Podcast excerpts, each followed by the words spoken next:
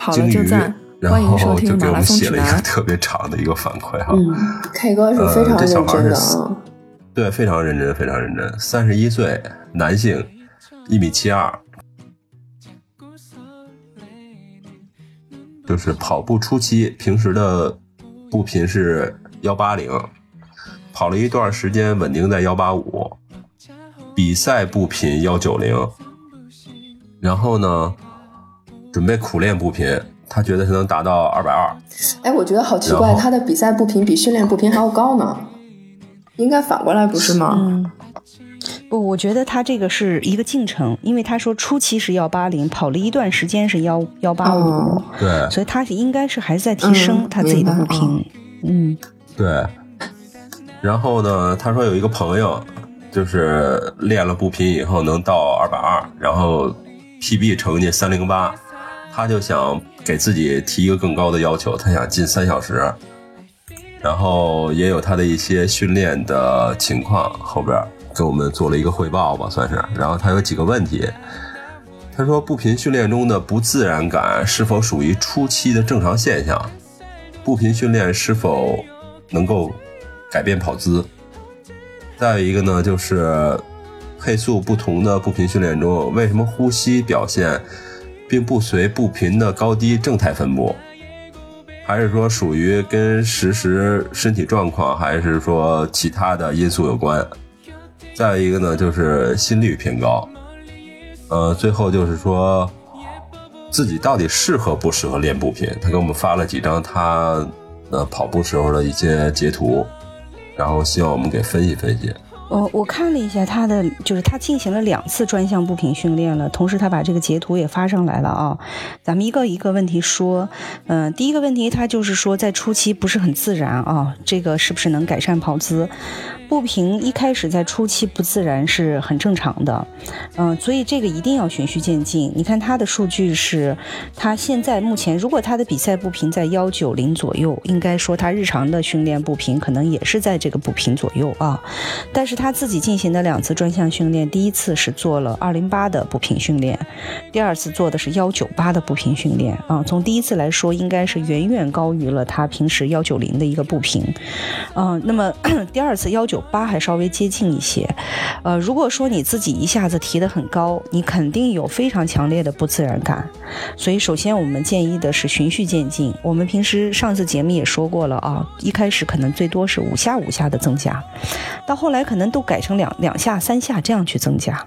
啊，所以他一下子提得太高，所以不自然感是很正常的。嗯，那么他问到的这个是不是步频能够有效的改善跑姿？这个这个是一定的，嗯，因为步频。的高高步频完全是用跑姿来跑出来的，啊，完全是一个核心驱动、三关节联动的一个协调作用，而这个协调作用，呃，一定是跑姿，而不是靠你腿部力量自己拼命左腿迈完迈右腿这样去迈，这因为这种迈是不持久的。不可能持久啊，所以对跑姿一定是有一个精雕细琢的过程。我觉得他这是第一个问题。嗯，第二个，他说他在两次步频训练中呼吸的感官啊，在二零八那一次步频跑了五公里，心率是幺六八，呼吸好像还挺顺畅，甚至比以前还觉得轻松。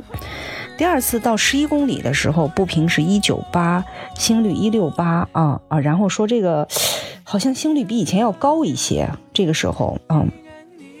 然后呼吸，他自己觉得有一些乱啊。那么其实是对于这个，这个这个是两件事情啊。第一件事情是说，呃，这个两次训练的安排，首先步频不能在幺六八心率下训练啊。我们说什么时候练步频，就是你一定要明白步频是为什么要练啊。我们什么时候练步频呢？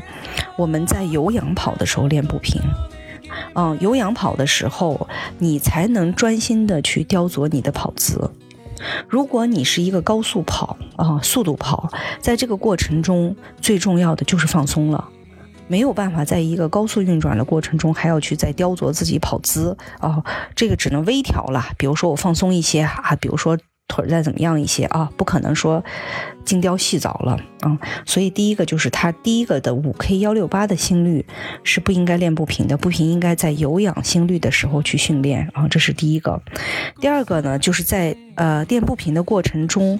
肯定跟呼吸是有一个配合啊。比如说以前你的步频是一九零，你已经习惯于，比如说是三下呼三下吸啊。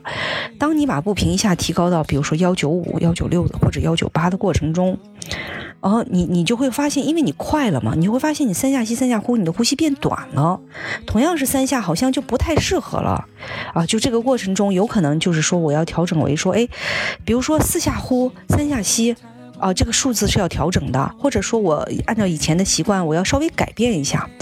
嗯，因为它就会变浅之后，你就会乱。所以呼吸和这个，呃，步频是要有一个这个节奏上的一个调整。当你是刻意去练这个步频很高步频的时候，你的呼吸节奏跟以前要发生一些改变。但是必须有节奏，就是你必须要刻意去找这个呼吸跟步频之间的一个配合啊。所以呃，呼吸上的这个问题，我觉得是他觉得有一点点两次不太一样，还没有找着感觉，这个是很正常的啊。那么他第三个问题聊到的是心率的问题，可能在同等配速下，哎，步频上来了，我的心率也上来了啊，这个是特别特别正常的，而且我们是大家是需要特别特别关注的。嗯，因为你的这个，呃，步频上来了之后，同样的配速，只要步频上来，心率一定会提升。所以换句话说，如果我们是跑一个心率跑，比如说我今天心率就是在幺五零，啊，我是要进行一个步频训练，那么你的配速一定比以前低，一定比以前低。如果你配速也保证以前的，心步频还要不断提升，你说我心率还要控制在以前水平，那就不不可能了。啊，所以为什么我们强调步频训练的好处是它也能够有效的去改善你的心肺功能？因为在同等的这个呃就是配速下，当你的步频在提升的时候，你的心率也是在提升的。嗯，心率一定是随着步频频率的提高是在提高。嗯，这边也就是特别要强调的是，当我们的，呃，平时是一个有氧跑要去控制心率的时候，当你的步频在不断提升的时候，你必须控制住你的配速，不控制的话，一下子就等于相当于加速，步频就相当于加速，嗯，是这么一个过程。嗯，还有一个他是说到这个适不适合练步频的问题啊，我是觉得，嗯，是这样的，就是步频是一个训练手段，你看你要不要采取这个训练手段？它首先是一个训练手段，其次才是你的一个，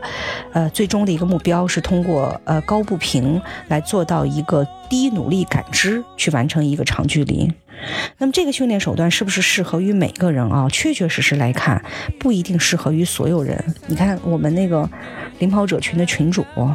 他步频就不到幺八零，那他成绩进步的也是很快，对吧？他还有一个比较明显的外八。所以你看，但是他呢，我知道他一直是跑，他跑年数很多。首先，他的那个跑的跑的这个跑龄很长；再次，他循序渐进啊；再次，他非常注意注意有氧跑，就是他平时可能大量的有氧跑，只有在比赛前他才加一些速度训练，所以他可以很有效的防止自己的一个受伤啊之类的啊。所以每个人有每个人一个这个这个训练的方法，嗯，但是像这个鲸鱼呢，他跑龄才有不到一年半。他已经从一个呃三，现在三二五，我看他第一场比赛是四二九，对吧？到现在的这个三二五，总共才一年三个月的样子，大概不到一年，反正总之不到一年半。嗯，这个进步已经是 非常非常的神速了啊，非常神速。那么再往下，我个人你看他近几场比赛的那个已经很接近了，就是他的那个提升已经不是很大了，比较接近了。那么我觉得对他来说，他他可能之前因为进步很大嘛，他现在总是想的我是不是还能保持那个进步的速度？那么那么他也得调整一下心态。啊，就是我我个人认为跑进三的人，你说用一年多的时间就能跑进三的人，可能这个世界上有。但真的是稀有人群，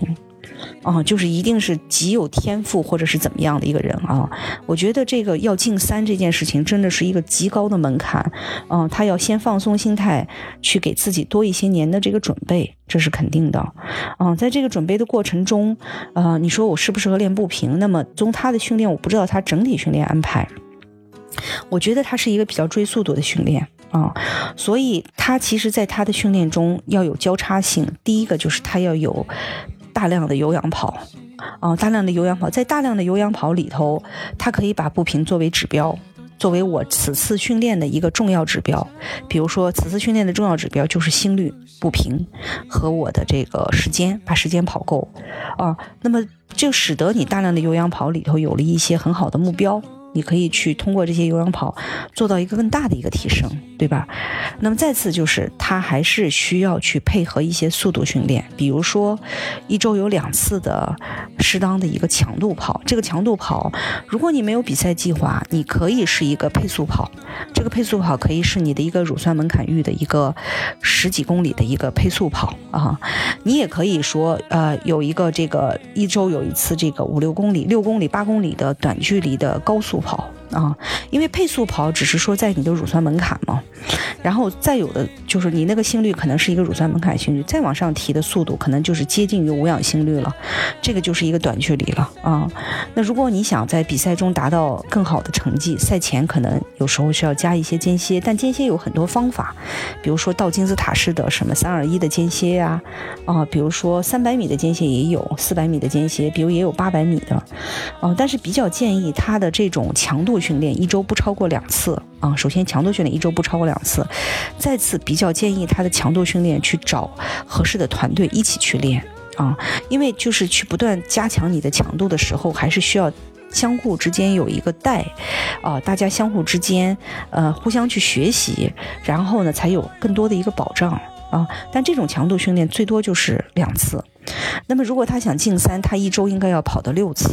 剩下四次是什么呢？就基本上就呃，至少有三次，你是周中的有氧跑，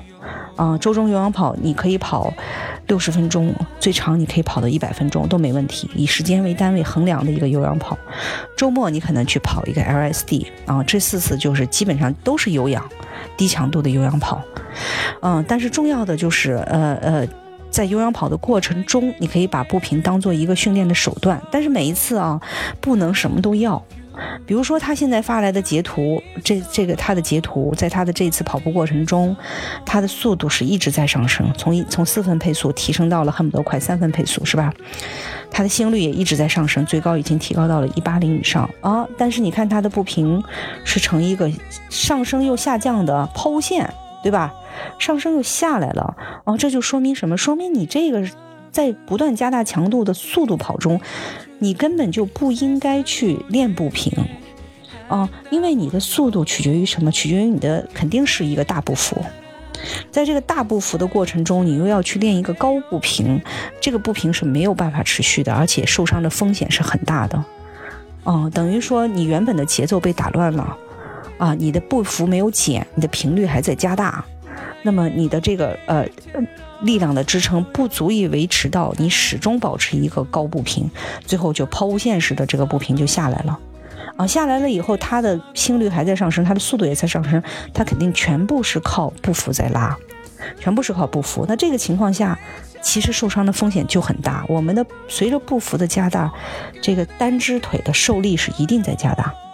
嗯，那么他的这个受伤风险就是在加大，所以速度跑中不可以练步频，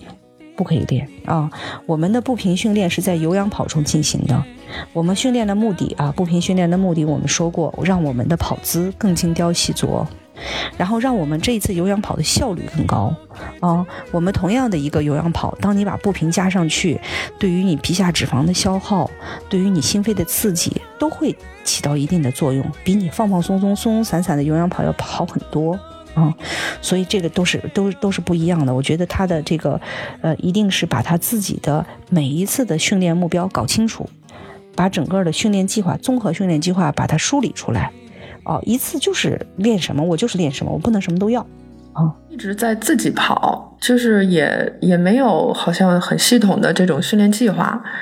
然后但是就比如说间歇呀什么的这些训练手段也都听说过，但是都不系统，嗯，就是听说了这个就拿来练练，然后听说了那个就拿来练练，所以就是，嗯，就是对于这种，我觉得这样的跑者还挺多的。就是他很爱跑步，然后也很追求成绩，然后训练的也很很也很辛苦，很刻苦，然后也很愿意投入。就是我知道他就是买手表啊，买跑鞋呀，也投入了不少。但是就像他自己说的，他今年就想破三，然后呢，他也觉得自己的时间精力都是有限的，他就想更有效率的去进行训练。所以像这种的话，这种指导的话，好像一姐有什么建议吗？就是是不是还是最好还是能够找一个这种跑步训练营参加一下啊？就找专业的教练指导一下会比较好。呃，所以我我是觉得，呃，你要是说每个地方都有一个这个跑步的组织或者训练营啊，也不太容易。嗯，但是作为对于他来说，他自己应该做过很多钻研了。嗯，我是觉得至少就是他的这个一周，比如说有一次，如果有这么一个训练营，能够有一次大强度训练的时候，他可以去跟一下，就是大家相同配速的人在一起，啊，是这样的。嗯，如果说自己去跑一个强度跑的话，确确实实不是。特别容易的一件事情，因为我知道，就是我那个朋友，他从四个小时跑进三个小时，他现在跑两小时五十九分，他现在每次一周会去。